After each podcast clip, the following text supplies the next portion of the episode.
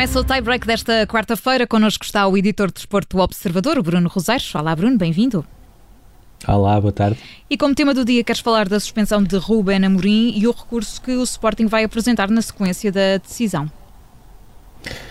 Sim, sobretudo é, interessa perceber uh, porque é que o Sporting vai avançar com o recurso, tendo em conta que, uh, por exemplo, ao contrário do que aconteceu uh, no caso do quinto amarelo do João Palhinha, não existe aqui um efeito suspensivo e, portanto, até por aí interessa perceber o porquê desse recurso. Portanto, Ruben Amorim foi expulso pela quarta vez no final do jogo com o Famalicão, foi agora suspenso uh, por 15 dias, portanto, a decisão conhecida ontem uh, pelo Conselho de Disciplina. No total, a verdade é que já leva 36 dias de suspensão, ou seja, só uma das expulsões na final da taça da Liga é que ficou apenas por uma multa.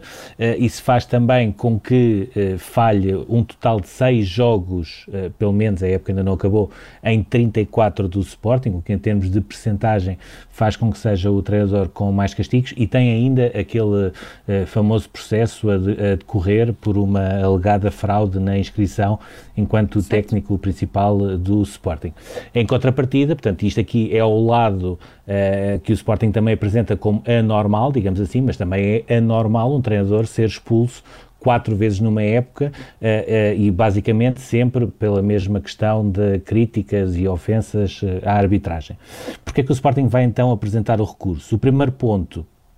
tem a ver com aquilo que Rui Costa escreve no relatório e aquilo que Ruben Amorim respondeu ao Conselho de Disciplina a propósito desse relatório. Ou seja, Rui Costa uh, uh, escreve algumas frases que Ruben Amorim terá dito, não a ele, mas uh, Nuno Manso, árbitro auxiliar que estava ao pé do banco do Sporting. Ruben Amorim diz que não disse algumas daquelas frases e aquilo que lá está e que ele disse não teria sido para o árbitro auxiliar, sendo que o Conselho de Disciplina foi pela versão dos árbitros, o que também é normal.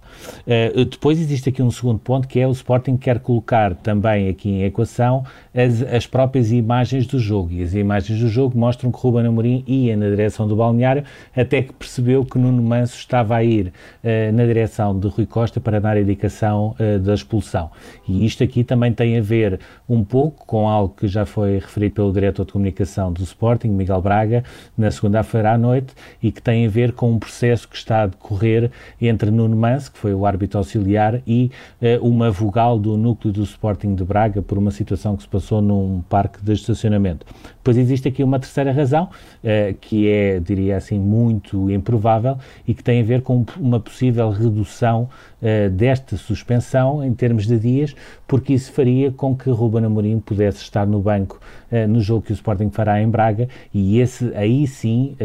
muito provavelmente até mais do que em Faro e com o Belenense Sade, fará a diferença Ruben Amorim estar no banco. Portanto, estas são as três grandes razões, sendo que no meio disto tudo há aqui um caso que por um lado ou para o outro, continua a ser falado nos bastidores e que tem a ver com, com a situação de João Palhinha. Por um lado, uh, o Sporting uh, queixa-se e acha que ainda está a ser punido uh, por ter ganho o recurso no Tribunal Arbitral de Desporto em relação ao João Palhinha, mas por outro, não só o Conselho de Disciplina manifestou que não gostou da maneira como as coisas foram, foram acontecendo e, e o próprio Presidente da Liga, Pedro Proença, também não gostou e vários clubes agora colocam a situação então, mas como é que é possível um jogador ter seis, jogador, seis cartões amarelos e não ter sido ainda castigado? E, portanto, o caso Palhinha, de uma maneira ou outra, vai continuar a ser falado a propósito deste campeonato. Certo, e nós vamos continuar a acompanhar tudo, tudo isto também. Bruno, como o número do dia, escolhes muitos números, na verdade. O uh, eh, 73,5 milhões de euros e a campanha do Futebol Clube do Porto na Liga dos Campeões. Sim, é, é este uma espécie de jackpot uh, que o Futebol Clube do Porto conseguiu pela sua brilhante campanha na Liga dos Campeões. Vai ainda receber uh, o market pool, ou seja, que é aquele valor de 292 milhões de euros que é dividido por cotas pelos 32 clubes, sendo que o Futebol Clube do Porto, eh, esta época, tem a vantagem de ter sido o único clube português, portanto, tudo o que venha para Portugal será para o Futebol Clube do Porto. O Futebol Clube do Porto que conseguiu mais de 30 milhões em prémios, depois de ter conseguido os 42 milhões da entrada, uh, os 15,25 uh, fixos pela presença na fase de grupos e depois o, o, remanescente que tem a ver com o ranking que tem na UEFA nos últimos 10 anos. Porque porque é que esta campanha do Clube do Porto é, é, importante, apesar de se ficar com a sensação de que até poderia ter ido um pouco mais longe uh, pelo aquilo que se viu no jogo com o Chelsea e no, no cômputo geral dos uh, 180 minutos. Uh, eu diria que mais uma vez o Clube do Porto mostrou que é a verdadeira equipa portuguesa uh, com estatuto europeu, porque volta a entrar novamente entre as melhores equipas da Europa e não só melhora o ranking de Portugal, que está cada vez mais próximo de França, e se não fosse o Paris Saint-Germain,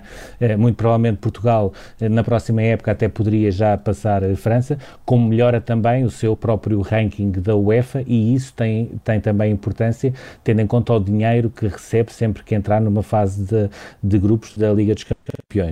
Depois há aqui um segundo ponto e que tem a ver com o facto de, mais uma vez, ter entrado nos oito melhores uh, da Europa, sendo a única equipa fora do top 5 uh, a conseguir uh, isso mesmo, e isso acaba também por ter peso perante aquilo que vai ser uh, um mercado. E, e quando uh, vemos jogadores do Futebol Clube do Porto a valorizarem-se assim na Liga dos Campeões, é muito provável uh, que o Futebol Clube do Porto tenha outras condições e outras possibilidades de venda depois no próximo mercado. E depois há aqui também um terceiro ponto, e eu diria que até é o mais importante, que tem a ver com a perspectiva do Clube do Porto deixar de estar debaixo da égide da UEFA por questões financeiras, o que era um passo importante para uma versão Clube do Porto 2.0 de Sérgio Conceição. O que é que isso significa? Que muito provavelmente, eh, confirmando-se estes dados e até eh, por aquele sinal que Pinto da Costa deixou de que o Futebol Clube do Porto vai conseguir liquidar os dois empréstimos obrigacionistas na data, portanto, entre julho e agosto, isso mostra que pela primeira vez Sérgio Conceição poderá ter alguma margem para construir o plantel e não ter de se adaptar às limitações do Futebol Clube do Porto para construir esse plantel. E isso será também um fator determinante para a continuidade de Sérgio Conceição no Futebol Clube do Porto. Certo, e Bruno, temos 30 segundos para fechar e para dar um salto de 100 100 dias na memória do dia de hoje, que na verdade não recua, mas anda para a frente, não é? Sim, hoje vamos andar para a frente, literalmente andar para a frente. Os Jogos Olímpicos estão a 100 dias. Uh, houve hoje uma apresentação de uma nova app Equipa Portugal, que é uma parceria do COP uh, com a Repsol, uh, onde José Manuel Constantino deu a notícia de que o secretário de Estado da Saúde já contactou o presidente do Comitê Olímpico Português no sentido de garantir que os atletas portugueses vão para Tóquio já vacinados. Diria que é uma notícia muito importante em termos de preparação dos Jogos Olímpicos. Uh, houve depois outras situações engraçadas que nós podemos falar depois durante a semana, nomeadamente o facto de, de até o bloqueio do canal de Suez ter interferido com a própria pre preparação de Portugal, porque nós já estamos a enviar material para Tóquio uh, e ficámos bloqueados também com esse problema que assolou uh, basicamente o mundo. só para terminar, gostaria de dizer que, apesar de a maioria dos habitantes, sobretudo de, de Tóquio, mas também os japoneses em geral, não querer nesta altura, os Jogos Olímpicos, apesar de haver cada vez mais dúvidas em relação às regras que estão a ser montadas, apesar de a organização, eh, sem pedir, estar quase à espera que toda a gente chegue vacinada, ou a maioria chegue vacinada a Tóquio durante os Jogos Olímpicos, aqueles 21 mil milhões que já foram investidos em Tóquio, eh, não só em infraestruturas, mas toda em organização, vão mesmo andar para a frente e no dia 23 de julho vamos ter mesmo a cerimónia de abertura dos Jogos Olímpicos, que serão diferentes de todos os outros, eh, mas nem por isso deixa deixarão de ser Jogos Olímpicos. Exatamente, são daqui a 100 dias. Essa cerimónia de abertura, como dizias, está marcada para 23 de julho. O Bruno Roseiro é editor de Desporto Observador e junta-se a nós no Tiebreak. Obrigada, Bruno. Até já. Obrigado, até já.